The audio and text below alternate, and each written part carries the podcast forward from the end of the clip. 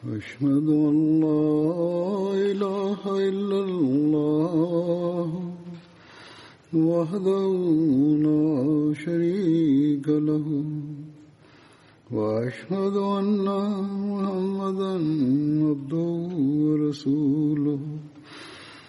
أما بعد فأعوذ بالله من الشيطان الرجيم.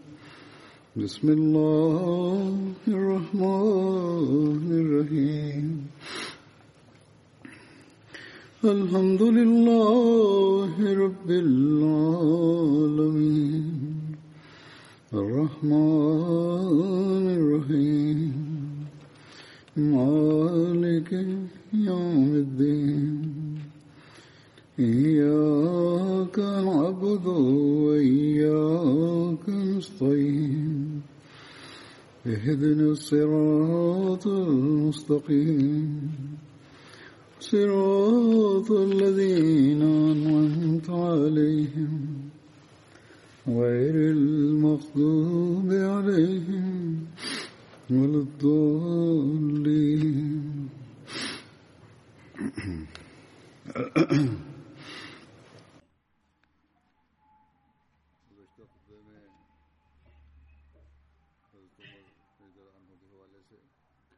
En el sermón anterior mencioné el Tratado de Hudaybiyah con referencia a Hazrat Umar. Dios esté contento con él.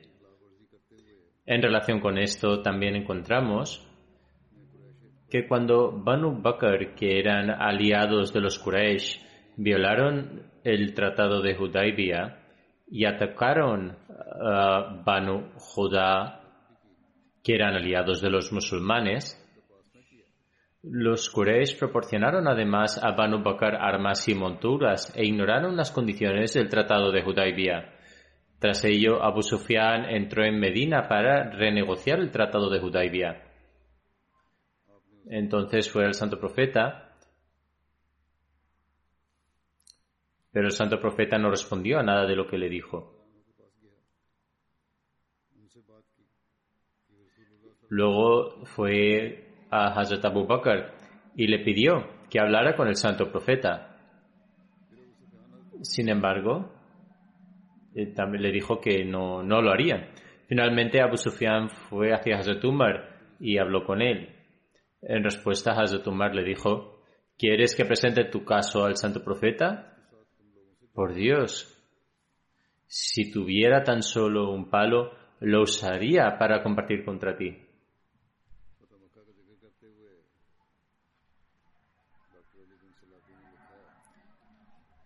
Mencionando la conquista de la Meca, el doctor Ali bin Salabi ha escrito que cuando el santo profeta llegó a Marul Zaharan,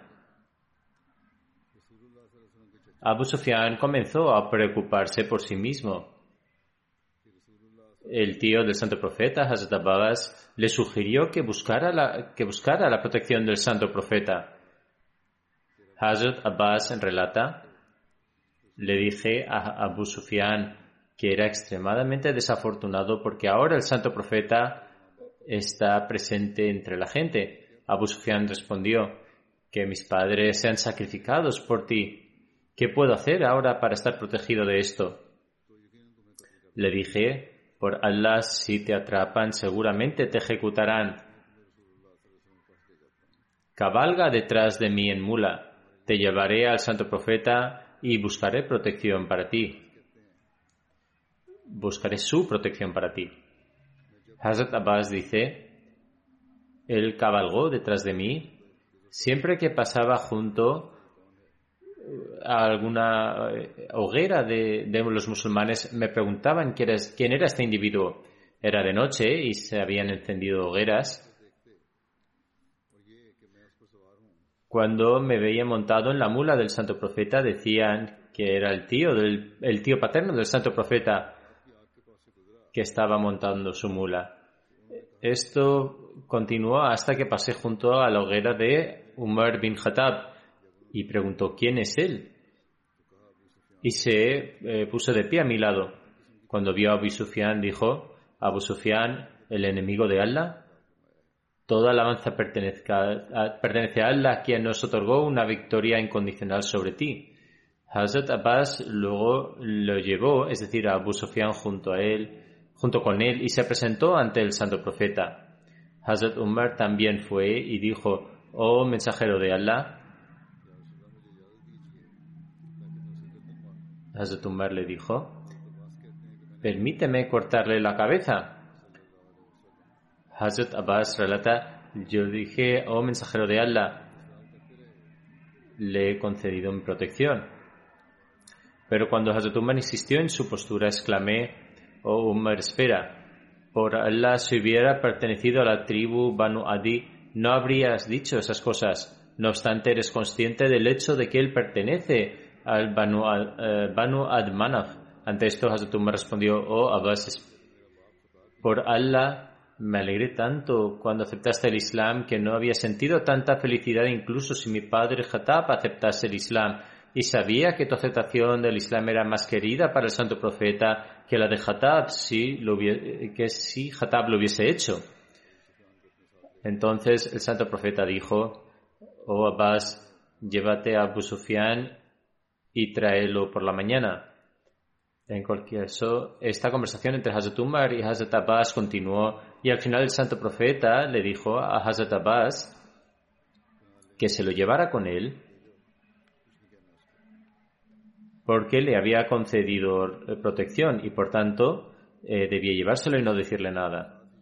Abu Bakr bin Abdurrahman relata que en el mes de Shaban, en el año 7 después de la Hijra, el santo profeta envió a Hazrat Umar a una expedición junto con 30 hombres a una rama de la tribu Hawazin en Turaba, que es un valle situado a dos días de viaje desde la Meca y que era habitado por los Banu Hawazin. Cuando se mencionan viajes de dos días, etc., se indica en relación con los modos de transporte del pasado, como caballos y camellos. Burida al-Aslami narra que cuando el santo profeta llegó al campo de batalla de Jaebar, le entregó la bandera a Hazrat Umar bin al-Khattab.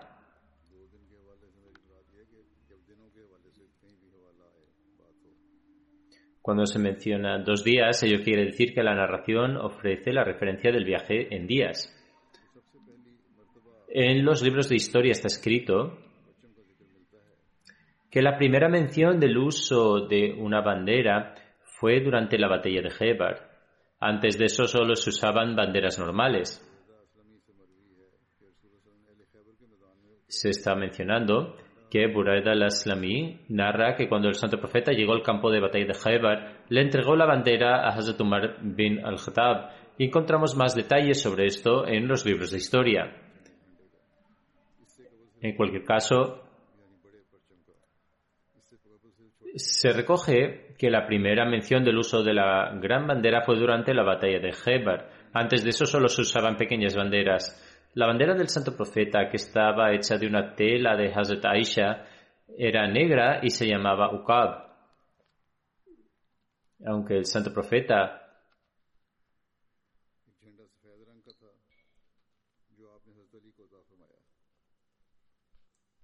aunque el santo profeta tenía también una bandera blanca que entregó a Hazrat Ali.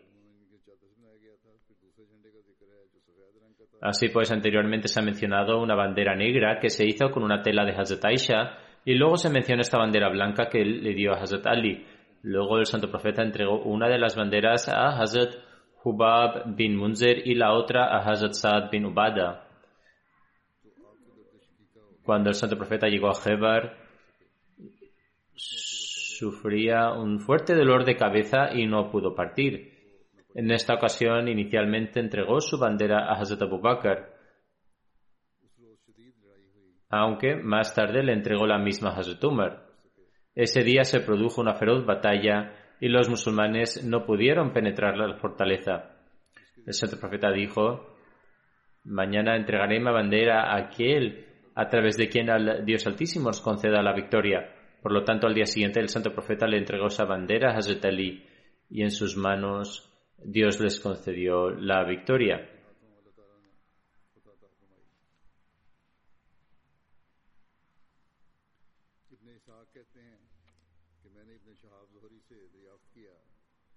Ibn Ishaq dice, le pregunté a Ibn Shihab Zuhri cuáles eran las condiciones con las que el santo profeta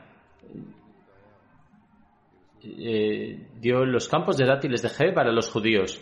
Zuhri respondió que después de la batalla el santo profeta obtuvo la batalla sobre eh, obtuvo la victoria sobre Hebar y Hebar mismo se encontraba entre el botín de guerra que Dios Altísimo concedió al santo profeta. Una quinta parte pertenecía al santo profeta, que distribuyó entre sus compañeros. Los judíos que estaban preparados para ser expulsados de sus tierras después de la batalla descendieron de sus fortalezas. El santo profeta los llamó y dijo,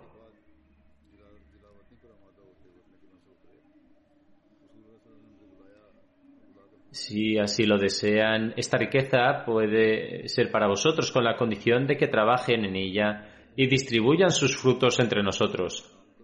Habrá una división de productos, una división de bienes y si así lo desean, os concederé un lugar donde quedaros, donde Dios Altísimo eh, os, eh, permitirá quedaros. Los judíos Los judíos aceptaron esta oferta y continuaron trabajando en estos campos. El santo profeta envió a Hazrat Abdullah bin Rabah para distribuir los frutos de estos campos y actuó de manera equitativa al evaluar cuánta parte les daría los judíos. No se dio el caso de que se quedaba con todo el, buen fruto para los, eh, los musulmanes, sino que más bien la división fue de acuerdo a la justicia, a un criterio justo. Luego, cuando Dios Altísimo decretó la muerte del santo profeta, Hazrat Abu Bakr continuó el mismo trato con los judíos que fue dado por el santo profeta. Al comienzo de su califato, Hazrat Umar también continuó este tratamiento, pero luego escuchó lo que el santo profeta dijo en su enfermedad final antes de su fallecimiento, de que dos religiones no coexistirán en las tierras árabes. Hazrat Umar investigó esto más a fondo y cuando se demostró que era cierto, escribió a los judíos de Hebar diciendo Dios Altísimo ha decretado que seáis expulsados. He recibido noticias de que el santo profeta dijo que dos religiones no coexistirían en tierras árabes. Por lo tanto, aquellos judíos que tenían un acuerdo con el santo profeta deben venir a mí para que pueda cumplirlo. Pero aquellos que no tengan un acuerdo eh, deben eh, prepararse para ser exiliados. En otras palabras, si alguien había aceptado el santo profeta, podía quedarse y él cumpliría ese acuerdo. Pero si alguien no había hecho tal juramento, tendría que dejar su tierra. Por lo tanto, Hazrat Umar exilió a aquellos que no estaban, que no habían hecho el juramento con el santo profeta. Hazrat Abdullah bin Umar dice, fui con Hazrat Zubair bin Ablavam y Hazrat Migdad bin Aswad para ver nuestra propiedad en Hebar. Cuando llegamos, nos separamos para ir a ver nuestras respectivas propiedades. Por la noche me atacaron mientras dormía, me dislocaron las articulaciones de los codos. Por la mañana, dos de mis compañeros gritaron corriendo, eh, corrieron gritando al acercarse a mí. Me preguntaron quién me había hecho esto. Les contesté diciéndoles que no lo sabía. Entonces ambos se fijaron en mis brazos y me llevaron ante Hazrat Umar. Hazrat Umar declaró que esto había sido obra de los judíos. Hazrat Umar se levantó para dirigirse a la gente y dijo, Oh gente, el santo profeta pactó una condición con los judíos en la que los exiliaríamos cuando quisiéramos. Ahora los judíos han atacado a Hazrat Abdullah bin Umar y le han dislocado las articulaciones de los codos, como ya sabéis. Antes de esto también habían atacado a un Ansari y no tengo ninguna duda de que estas personas son sus cómplices. No tenemos más eh, enemigos que ellos. Así que si alguien tiene alguna riqueza allí, debe salvaguardarla porque estoy a punto de expulsar a los judíos de allí. Y así pues les expulsó. Abdullah bin Muknaf relata que cuando Hazrat Umar expulsó a los judíos de Heber, él mismo cabalgó con los muhajirin y los ansar. Hazrat Jabbar bin Sakhar y Hazrat Yazid bin Thabit también les acompañaron cuando se pusieron en marcha. Hazrat Jabar eh, tasaba los frutos para la gente de Medina y se encargaba de llevarle sus cuentas. Ambos repartieron los frutos entre la gente de Jabar según se había establecido previamente. También tenemos el incidente de Hazrat Hatib, que envió en secreto a una mujer con una carta que contenía los planes del santo profeta para los idólatras de la Meca. Dios Altísimo ah, informó sobre ello al santo profeta, quien envió a Hazrat Ali para recuperarla. Esa señora fue interceptada en el camino. Después, cuando el santo profeta le preguntó a Hatib por qué había hecho eso,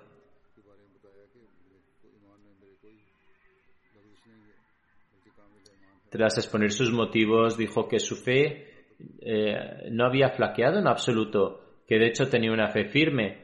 Hazrat Hatib se lo aseguró al santo profeta y el santo profeta lo aceptó. Sin embargo, Hazrat Umar dijo, oh, eh, santo, eh, oh mensajero de Dios, permítame cortar la cabeza de este hipócrita. El santo profeta dijo, él, es decir, Hatib, participó en la batalla de Badr y puede que no sepas que Dios ha observado a los que participaron en la batalla de Badr y ha dicho, podéis hacer lo que queráis porque he cubierto vuestros pecados y los he ignorado.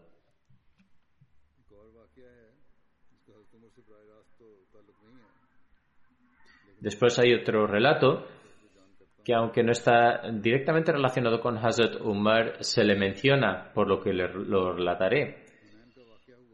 Hazrat Abu Qatada declara, durante la batalla de Hunain vi a una persona de entre los musulmanes que luchaba contra un idólatra y al mismo tiempo vi a otro idólatra acercarse sigilosamente por detrás de él para intentar matarlo. Al observar esto me dirigí rápidamente hacia esta persona que deseaba matar al musulmán de esta manera engañosa. Levantó la mano para atacarme y le di un golpe en la mano cortándosela. Entonces me agarró y lo hizo tan fuerte que no pude hacer nada. Finalmente me soltó y se puso de pie de forma inestable. Entonces lo empujé y lo maté. Entonces los musulmanes se retiraron al estar perdiendo y yo también me encontraba entre los que se retiraron. Entonces vi a Hazrat Umar bin Khattab con un grupo de personas y les pregunté por qué se habían retirado. Hazrat Umar respondió que era la voluntad de Dios. Después la gente se volvió junto al santo profeta, quien dijo que demostrara que había matado a un determinado individuo. Dijo que quien demostrara que había matado a un determinado individuo podría quedarse con las pertenencias de esa persona. Me levanté para buscar las pruebas sobre la persona que había matado, pero no pude encontrar a nadie que diera testimonio, así que desistí y me senté entonces me vino a la mente un pensamiento y pensé que el santo profeta y me vino a la mente un pensamiento y mencioné al santo profeta el incidente relacionado con la persona eh, a la que había matado. Uno de los que estaba sentados con él dijo que tenía las armas de la persona que yo había matado y que el santo profeta debía darme otra cosa en su lugar.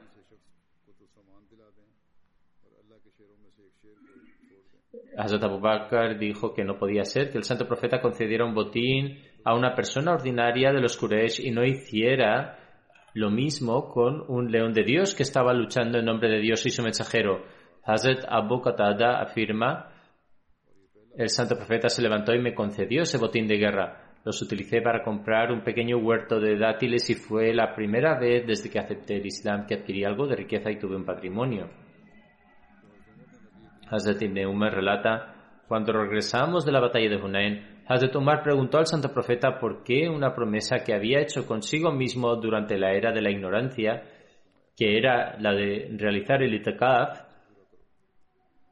es decir, el, el periodo de, de reclusión, el santo profeta ordenó que se cumpliera esta promesa, aunque se hubiera hecho durante la época de la ignorancia pero esto se aceptó con la condición de que cumpliera con todo aquello que era permisible dentro de las enseñanzas del Islam.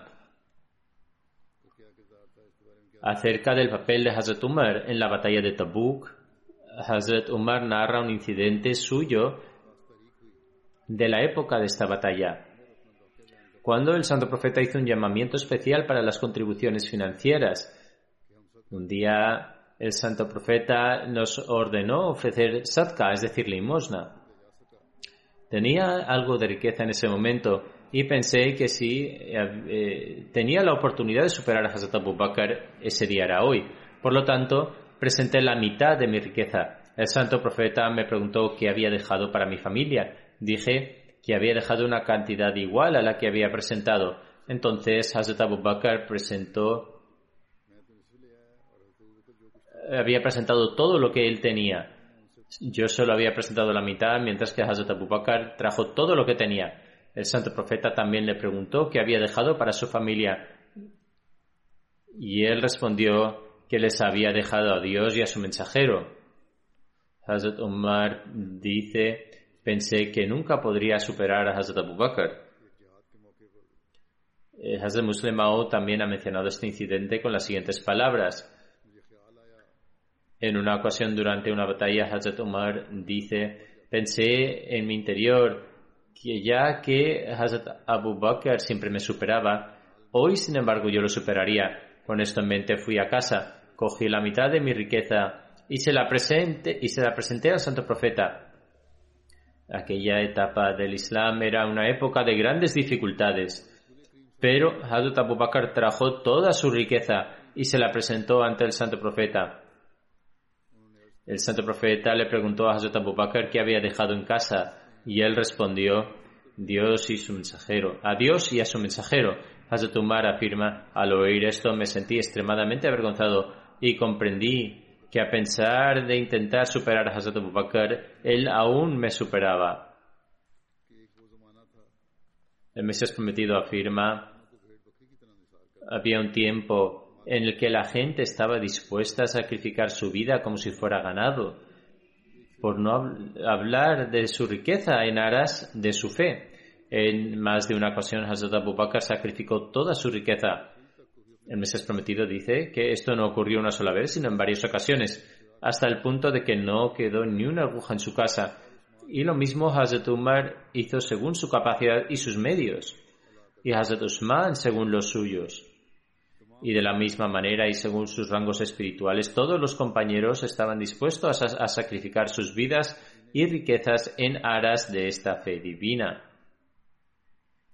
El Mesías prometido hace entonces mención a ciertas personas de la comunidad en aquel tiempo. Hay quienes prometen lealtad y también declaran que dan prioridad a la fe sobre el mundo, pero cuando surge la necesidad de ayudar, sellan sus bolsillos. Con ese amor por el mundo, ¿es posible alcanzar algún objetivo espiritual? ¿Y pueden esas personas ser útiles para el profeta? No, en absoluto. Dios Altísimo dice,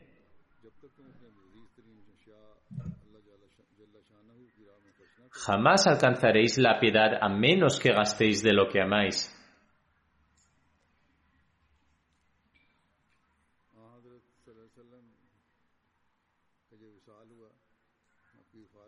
En cuanto a la reacción de Hazrat Umar cuando el santo profeta falleció. Hazrat Ibn Abbas narra que cuando el fallecimiento del santo profeta se aproximaba, algunas personas reunidas en su casa, incluyendo Hazrat Umar bin Khattab, el santo profeta dijo, ven, déjame que escriba algo para vosotros después de lo cual nunca os extraviaréis. Esto ocurrió en los últimos días de la enfermedad del santo profeta. Ante esto, Hazrat Umar dijo a la gente que estaba presente en ese momento, el santo profeta está extremadamente enfermo y vosotros tenéis el Corán. El libro de Dios es suficiente para vosotros. Los demás presentes en la casa no, tuvieron, no estuvieron de acuerdo con esto y se opusieron. Comenzaron a mostrarse en desacuerdo. Algunos decían que debían traer papel y bolígrafo para que el santo profeta pudiera escribir algo para que no se extraviaran. Luego hubo otros que estuvieron de acuerdo con lo que Hazrat había dicho, que el santo profeta no debería eh, sufrir ninguna dificultad. Mientras esta conversación continuaba y continuaba el desacuerdo entre ellos, el santo profeta les ordenó que se fueran. Esta narración es de Sahih Muslim y hay algunos detalles de estos en Sahih Bukhari. Ubaidullah bin Abdullah narra sobre Hazrat ibn Abbas, quien dijo, cuando el santo profeta estaba gravemente enfermo, dijo que se le debería, se le debería dar algo para escribir, para que pudiera escribir algo que nunca se olvidarían. Hazrat Umar le dijo a los presentes, el santo profeta estaba muy enfermo y tenemos el libro de Allah, refiriéndose al Sagrado Corán, que es suficiente por lo tanto, no había necesidad de molestar al santo profeta. Después de esto surgió un desacuerdo y el ruido fue muy fuerte. El santo profeta les ordenó a todos que se fueran, que la gente no debía pelearse a su alrededor. Sobre esto, Hazrat ibn Abbas se fue. Solía decir que la mayor pérdida de todo fue que el santo profeta no pudo escribirles algo. Mencionaré brevemente que ha sido escrito en el comentario de este hadith por Hazrat Sayyid Zainul Abidin Walilullah Shah Sahib.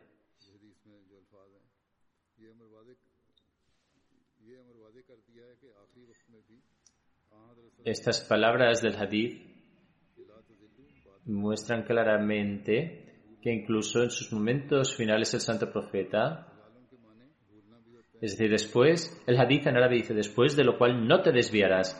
Dice el comentario que estas palabras del hadith muestran claramente que incluso en sus momentos finales el santo profeta estaba preocupado por, eh, es decir, en el caso de que lo olvidaran, él escribiría algo para ellos. Esta palabra dilal también puede significar olvidar, extraviarse o como resultado del olvido. Las palabras eh, en árabe significan que fue vencido por una enfermedad y para que no aumente su malestar. Es decir, estas fueron las palabras de Hazrat Umar. Con respecto al fallecimiento del santo profeta, Shah Saeb dice, Hazrat Umar ni siquiera imaginó la muerte del santo profeta. Cuando Hazrat Umar dijo, ¿tenemos el libro de Allah, esto es suficiente para nosotros? Lo dijo porque Dios Altísimo dice, nada hemos omitido en el libro es decir, esto es del Surat al-Anam. Entonces, para explicarlo todo, es decir, lo que significa que este libro, es decir, el Corán, explica claramente todo y no se ha omitido nada. Luego escribe, es decir, refiriéndose a algunos que estaban extremadamente emocionados en ese momento, como Hazrat Umar, dijeron que en ese momento el santo profeta no debía sufrir eh, no debía esforzarse, mientras que otros decían que debían seguir su orden y traer una pluma y tinta. Sin embargo, el santo profeta les ordenó que se fueran cuando empezaron a mostrar desacuerdo entre ellos y, y dijo, no hagáis ruido a mi alrededor. Esto muestra que incluso en su condición de enfermedad el santo profeta tenía tal gran respeto y honor por el libro de Allah que después de escuchar a Hazrat decir esto ya no pidió que le trajeran pluma, tinta y papel. Como se desprende de otras narraciones en Bukhari, el santo profeta permaneció vivo después de este incidente durante unos días, y ese mismo día también dio algunos otros consejos, sin embargo, no repitió esto, lo que significa que esto muestra que todo lo que deseaba escribir estaba presente en el libro de Allah. Parece que deseaba instar a los musulmanes a permanecer apegados al Sagrado Corán y el santo profeta estuvo de acuerdo con Hazrat Umar y por lo tanto permaneció en silencio. Este es el nivel de respeto mostrado por el santo profeta por el que los supuestos eruditos musulmanes no se percatan. Shah Saeb escribe, fue el respeto del santo profeta por el sagrado Corán, por lo que estos supuestos eruditos no mostraron ningún respeto. Expresan una opinión y la consideran similar a la revelación divina. Escribe además, Nunca debemos olvidar el ejemplo puro y noble del santo profeta. En comparación con el libro de Allah, todo lo demás es inútil. Urba bin Zubair ha narrado con la autoridad de Umul Muminin, Hazrat Aisha, que cuando el santo profeta falleció, Hazrat Abu Bakr estaba en Sana. Sana era un lugar situado dos millas de Medina. Ismail dijo,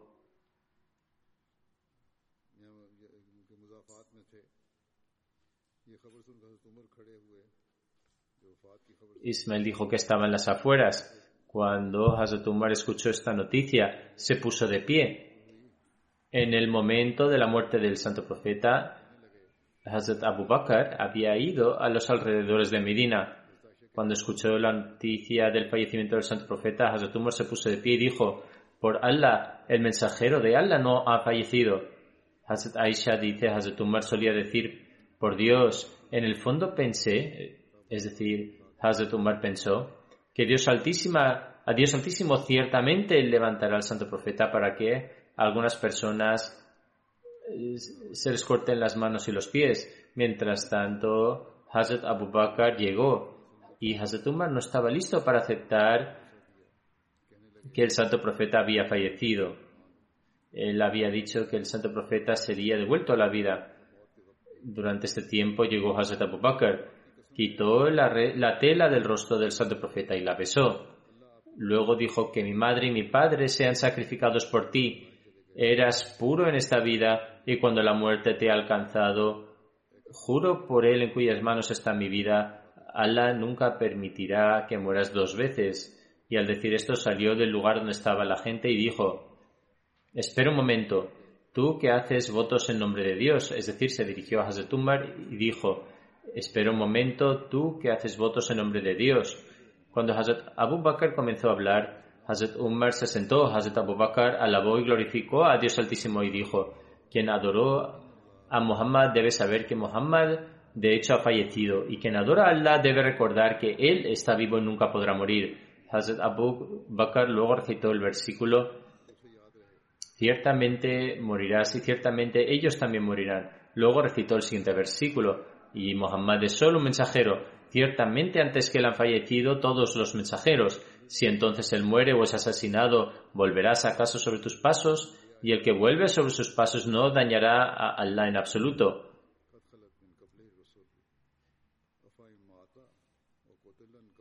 Y ciertamente Allah recompensará a los agradecidos.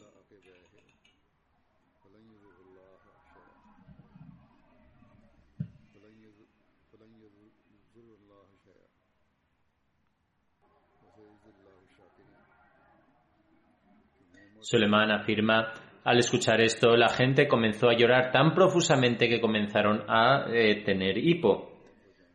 Hazrat Ibn Abbas declara, por Allah, cuando Hazrat Abu Bakr recitó el versículo antes mencionado, parecía como si la gente ni siquiera se diera cuenta de que tal versículo había sido revelado por Allah, y era como si todos hubieran aprendido este versículo de él. A partir de entonces, donde quiera que fuera, escuchaba que se recitaba este versículo.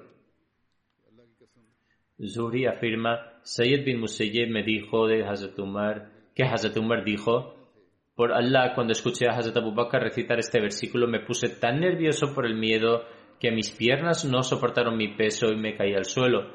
Cuando escuché a Hazrat Abu Bakr recitar este versículo, supe que el santo profeta había fallecido.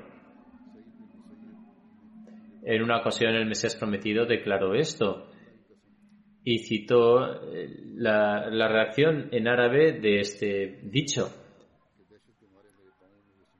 En este momento leeré la traducción. Cuando se publique el sermón, las palabras de los hadices también eh, podrán publicarse también. El Mesías prometido afirma.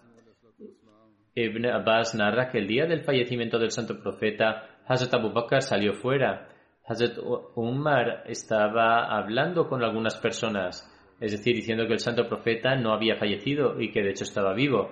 Tras esto, Hazrat Abu Bakr dijo, oh Umar, siéntate, pero Umar se negó a sentarse.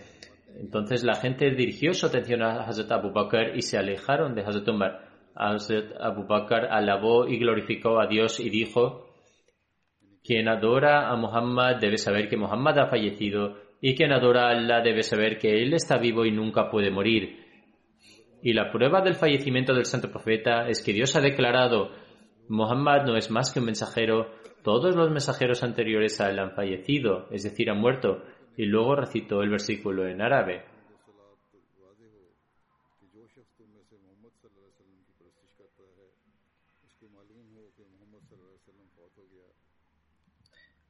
recitó hasta la palabra Ashakirin.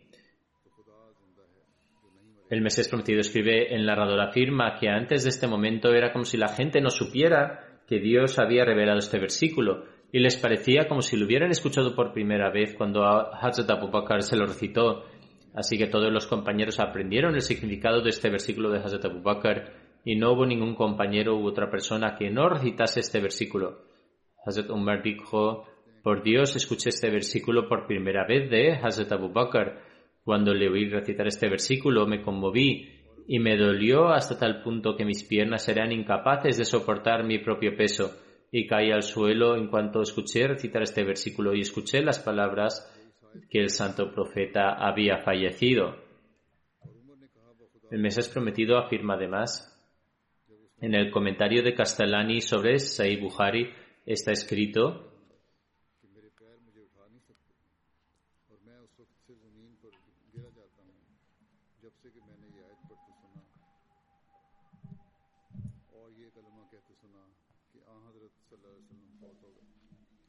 Es decir, Hazrat Umar decía a la gente que el santo profeta no había fallecido y que no podía fallecer hasta que hubieran matado a los hipócritas. El Mesías prometido afirma además en Mira el, Nihal de Sharastani se menciona el siguiente extracto eh, sobre este incidente. Hazrat Umar, eh, Umar Khattab solía decir quien diga que el santo profeta ha fallecido, lo mataré con esta espada mía. De hecho, el santo profeta ha sido elevado a los cielos, al igual que Jesús, hijo de María. Abu Bakr dijo, quien adora a Muhammad debe saber que Muhammad ha fallecido, y quien adora al Dios de Muhammad debe saber que Él está vivo y no puede morir nunca.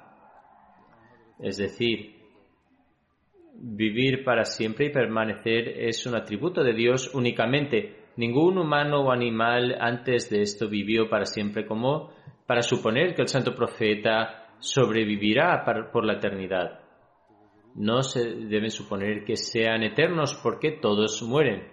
Hazrat Abu Bakr entonces recitó el siguiente versículo, cuya traducción es, y Muhammad es solo un mensajero, ciertamente antes que le han fallecido todos los mensajeros. Si entonces muere o es asesinado, ¿acaso volverá sobre tus pasos? Solo después de escuchar este versículo la gente abandonó este concepto. Ahora reflexionad que si a partir de este versículo del Corán Hazrat Abu Bakr no creía que todos los profetas habían fallecido, y además, si esta prueba no era absolutamente concluyente, entonces, ¿por qué cien mil compañeros que estaban presentes en ese momento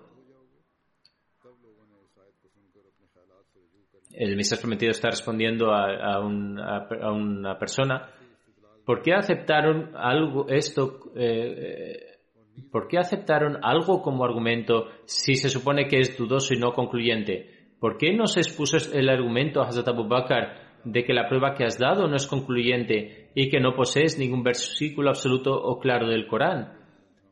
Ciertamente el versículo en afirma que el profeta Jesús fue elevado a los cielos con cuerpo físico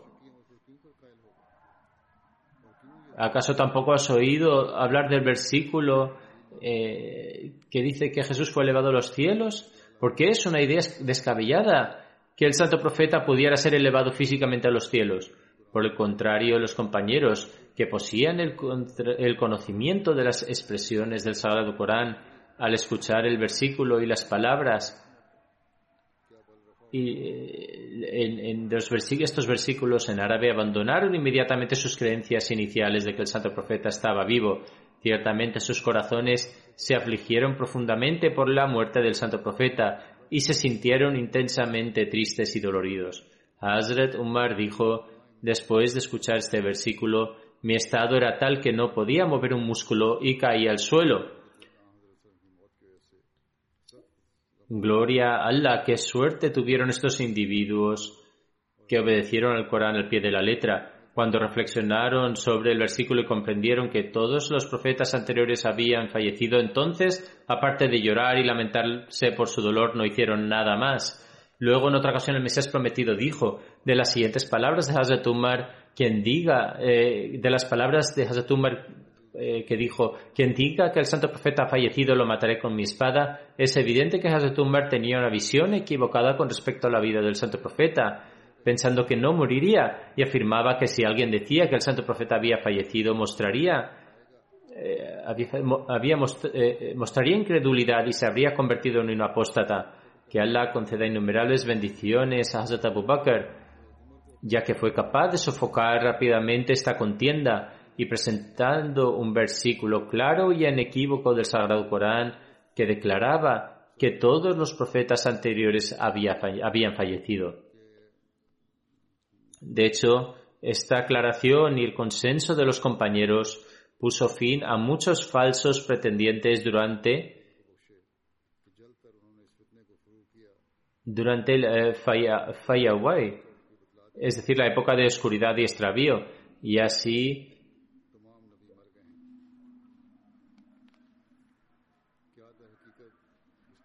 Y así como él, es decir, Hazrat Abu Bakr, hizo matar a Musaila, Kazab y Aswad Ansi, etc., a través de este consenso de todos los compañeros, acabó con los falsos declarantes durante la época de oscuridad.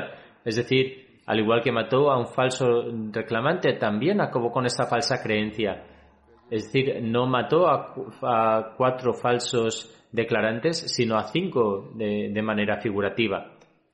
El Mesías prometido dice, Oh Dios, derrama innumerables bendiciones sobre él. Si el significado de Halat, que significa que algunos profetas fueron elevados físicamente a los cielos, entonces en tal caso Hazrat habría estado en lo cierto y en lugar de demostrar que estaba equivocado este versículo habría apoyado su punto de vista. Sin embargo, la siguiente parte del versículo explica su significado, es decir, el versículo que Hazrat Abu Bakr reconoció y explicó Creer que este versículo significa que todos los profetas habían fallecido antes, ya sea por la muerte o mientras estaban vivos, es una noción engañosa y una transposición y una gran calumnia en contra de lo que fue la intención de Dios. Y solo aquellas personas pueden fabricar esto intencionalmente quienes no tienen miedo del día del juicio final y que cambian eh, continuamente los significados previstos por Dios Altísimo.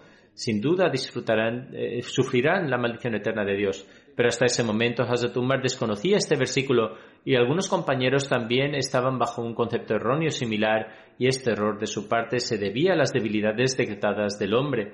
Creían que algunos profetas estaban vivos y volverían al mundo y por lo tanto, ¿por qué entonces el santo profeta no iba a estar incluido entre ellos? Pero leer este versículo en árabe Hazrat Abu Bakr se aseguró de que entendieran que la palabra halat se exhibe a través de dos aspectos es decir, a través de la muerte natural o a través de ser asesinado. Fue entonces cuando los de una opinión eh, contraria aceptaron sus errores y todos los compañeros aceptaron unánimemente que todos los profetas anteriores habían fallecido y las palabras eh, eh, les afectaron mucho y todos abandonaron sus creencias contrarias a esto.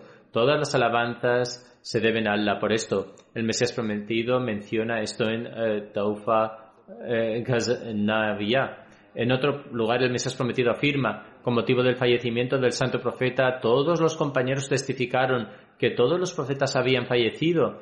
Con respecto al santo profeta, Hazrat Umar declaró que no ha fallecido y se levantó con una espada desenvainada. Hazrat Abu Bakr Siddiq se levantó entonces y dijo, en árabe, diciendo, y Muhammad no es más que un mensajero. Ciertamente, antes que él han fallecido todos los eh, mensajeros. La situación en ese momento era similar al fin de los tiempos, ya que el santo profeta había partido de este mundo y todos los compañeros estaban reunidos, incluso el ejército de Usama estaba allí. Ante estas palabras de Hazrat Umar, Hazrat Abu Bakr proclamó en voz alta, Muhammad ha fallecido y el argumento que presentó fue este. Es decir, Muhammad no es más que un mensajero. Ahora bien, si los compañeros hubieran tenido la, más mínima idea de que Jesús estaba vivo en el cielo, sin duda lo habrían dicho. Sin embargo, todos guardaron silencio y luego fueron a los mercados y anunciaron este versículo como si, acabaran de como si acabara de ser revelado ese mismo día. Dios lo prohíba. Los compañeros no eran así, no eran tales que se dejaban, eh, se quedaban intimidados por Hazrat Abu Bakr y no refutarían lo que dice. Ciertamente no era así, sino que lo que Hazrat Abu Bakr afirmaba era la verdad y por ello todos lo aceptaron. Esta fue, este fue el consenso unánime de los compañeros. Hazrat Umar, quien eh, también afirmó en su momento que el santo profeta iba a regresar. Por lo tanto, si este argumento presentado por Hazrat Abu Bakr no fuera perfecto, y esto solo podría ser perfecto si no hubiera ninguna excepción, porque si Jesús hubiera ascendido a los cielos vivo, entonces habría tenido que regresar. Y en, eh, y en tal caso, esto no habría sido un argumento más eh, bien una, eh, sino más bien una burla y Hazrat Umar mismo lo habría refutado. El Mesías prometido ha mencionado repetidamente este incidente en varias ocasiones. La razón por la que he narrado estos diversos relatos es para que aquellos que albergan la creencia de que Jesús está vivo en los cielos puedan eliminar tal pensamiento de sus mentes, porque ningún ser mortal ha ascendido vivo a los cielos ni podrá hacerlo jamás. En virtud de este argumento, Jesús también ha fallecido. Hazrat Ibn Abbas narra, una vez durante la época del Gelafat de Hazrat yo estaba caminando con él mientras iba a atender un trabajo suyo. No había nadie más con él en ese momento aparte de mí y llevaba un látigo en la mano. Hazrat Umar decía algo para sí mismo y golpeaba repetidamente con el látigo la parte posterior de sus pies. Entonces Hazrat Umar se volvió hacia mí y dijo, Oh Ibn Abbas, cuando falleció el santo profeta, ¿sabes por qué dije que el santo profeta no había fallecido y que mataría con mi espada a quien dijera lo contrario? Hazrat Ibn Abbas narra, dije, oh líder de los fieles, no lo sé, solo tú sabes por qué lo dijiste. Hazrat Umar dijo, por Dios, la razón fue porque leí el versículo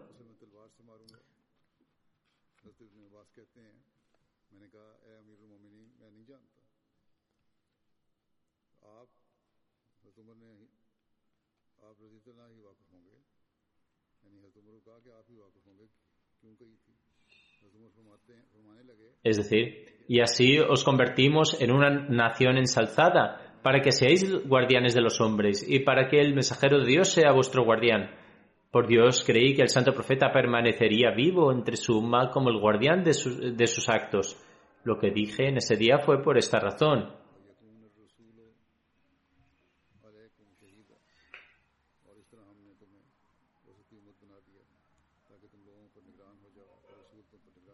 En relación con el califato de Hazrat Abu Bakr, hay una narración en Bukhari mencionado anteriormente, pero que narraré, de nuevo.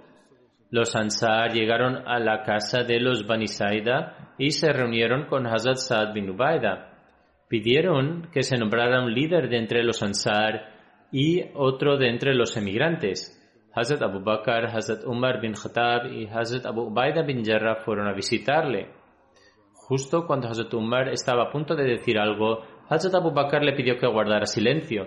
Hazrat Umar dijo, por Dios, había preparado un discurso para leer ese día que me complacía enormemente y temía que tal vez Hazrat Abu Bakr no fuera capaz de expresarlo con la misma eficacia. Es decir, que no fuera capaz de decirlo de la misma manera. A continuación, Hazrat Abu Bakr pronunció el discurso de tal forma que nadie lo hubiera podido expresar de forma más elocuente. Durante su discurso afirmó nosotros somos los eh, eh, líderes y vosotros sois los, eh, nosotros somos los emires y vosotros sois los visires. Es decir, dijo que los ansar en los visires. Al oír esto, Hubab bin Munzer declaró, por supuesto que no, por Dios, nunca aceptaremos esto. Habrá un líder de entre vosotros y uno de entre nosotros. Hazrat Abu Bakr respondió, no, nosotros somos los líderes y vosotros sois los visires pues los Quraysh, según su linaje y su tribu, siempre han ocupado un estatus superior entre los árabes, y así ha sido desde la antigüedad. Por esa razón debéis tomar el bet de Umar o de Abu Ubaida. Hazrat Umar respondió, no, solo aceptaremos tu bet, es decir, refiriéndose a Hazrat Abu Bakr, porque tú eres nuestro líder, eres el mejor de entre nosotros y el más querido por el santo profeta. Después de decir esto, Hazrat Umar cogió la mano de Hazrat Abu Bakr e hizo el bet. Acto seguido, todos los demás también le imitaron y realizaron el bet en las manos de Hazrat Abu. Cuando Hazrat Umar tomó la mano, eh, la mano de Hazrat Abu Bakr y pidió que Hazrat Abu Bakr tomara su bet, Hazrat Umar también lo hizo en sus manos y dijo, oh Abu Bakr, el santo profeta te había ordenado seguir todas las oraciones, por lo tanto tú eres el jalifa de Dios. Realizamos el bet en tus manos y entre todos nosotros tú eres el más querido del santo profeta. Con respecto al desorden creado por los apóstatas, está escrito en Sirat ibn Hisham que cuando el santo profeta falleció, los problemas aumentaron enormemente. Afirma que encontró una narración en la que Hazrat Aisha declaraba cuando el santo profeta falleció, algunos árabes se convirtieron en apóstatas, los judíos y cristianos comenzaron a cambiar y su hipocresía se hizo evidente. Así lo afirmó Ibn Ishaq. Hazrat Abu Huraira narra que después de la muerte del santo profeta, Hazrat Abu Bakr se convirtió en jalifa y algunos árabes comenzaron a rechazar la religión del Islam. Ante esto, Hazrat Umar le dijo a Hazrat Abu Bakr, ¿cómo vas a luchar contra la gente si el santo profeta había declarado, se me ha ordenado luchar contra ellos hasta que proclamen que no hay nadie digno de adoración excepto Dios. En otras palabras, no se puede luchar contra los que proclaman que no hay nadie digno de ser adorado excepto Dios. Quien recita esto, su vida y sus riquezas serán protegidas a menos que haya una ración lícita para no protegerlas. Y este tema queda en manos de Dios. Hazrat Abu Bakr respondió, por Dios, si alguien distingue entre el zakat y el zakat, el salat y el zakat, es decir, que abandone el zakat, lucharé contra él porque el pago del zakat sobre la propia riqueza es una obligación. Por Dios, si se niegan a darme incluso la cuerda con la que atan las patas de los animales y que antes daban al santo profeta, lucharé contra ellos. Hazrat Umar declaró, por Dios me di cuenta de que era Dios Altísimo quien le había concedido el valor de luchar y comprendí que esto era la verdad.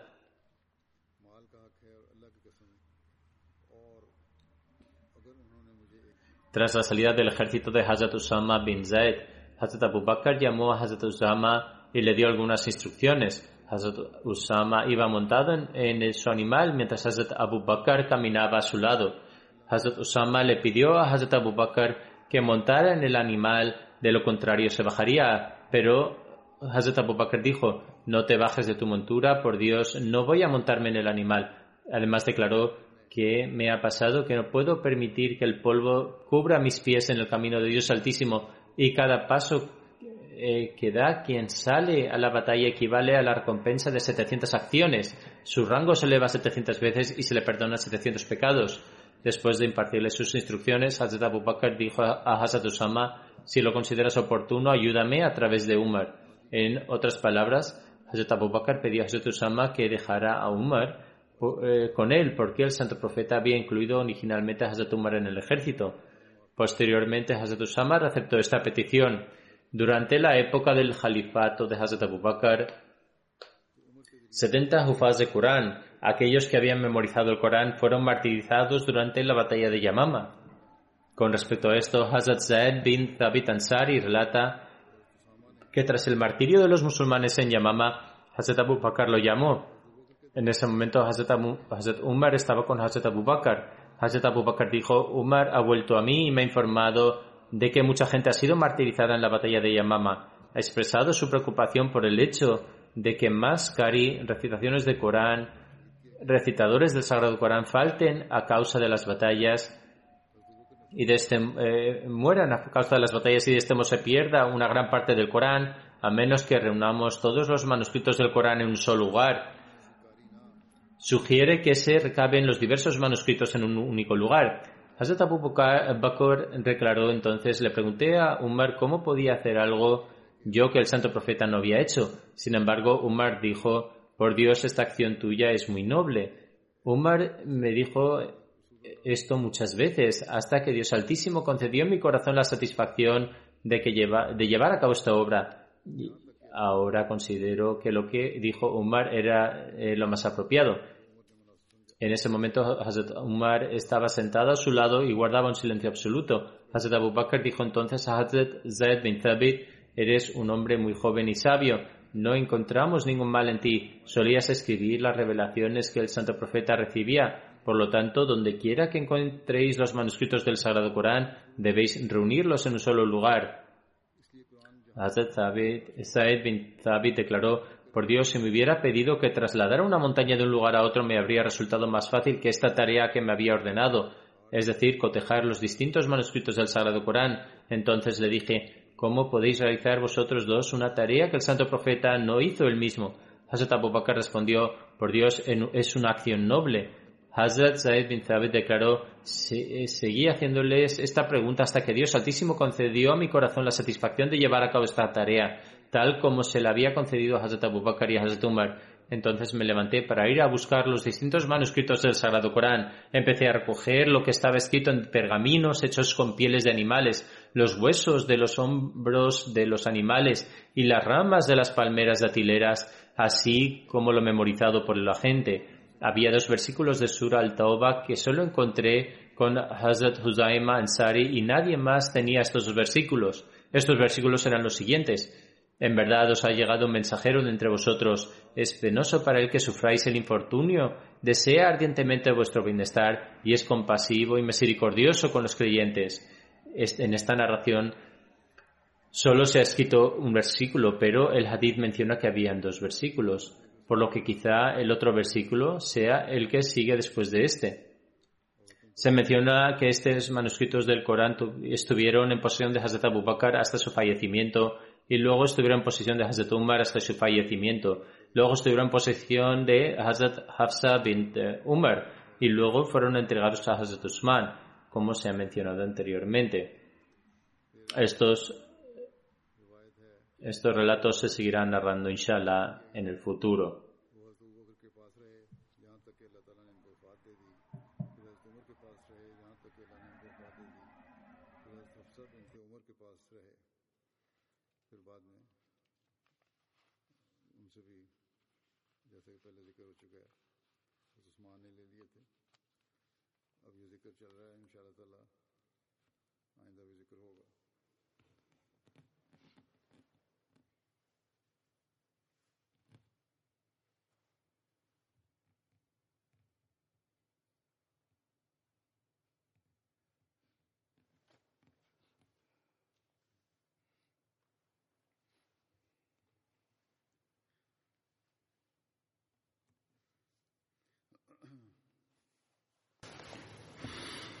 الحمد لله الحمد لله نحمده ونستعينه ونستغفره ونؤمن به ونتوكل عليه. ونعوذ بالله من شرور أنفسنا ومن سيئات أعمالنا. من يهده الله فلا مضل له ومن يضلل فلا هادي له. ونشهد أن لا إله إلا الله. ونشهد أن محمدا عبده ورسوله. عباد الله رحمكم الله. إن الله يأمر بالعدل واللسان. وإيتاء ذي القربى وينهى عن الفحشاء والمنكر والبغي يعظكم لعلكم تذكرون. اذكروا الله يذكركم ودوه يستجب لكم ولذكر الله أكبر.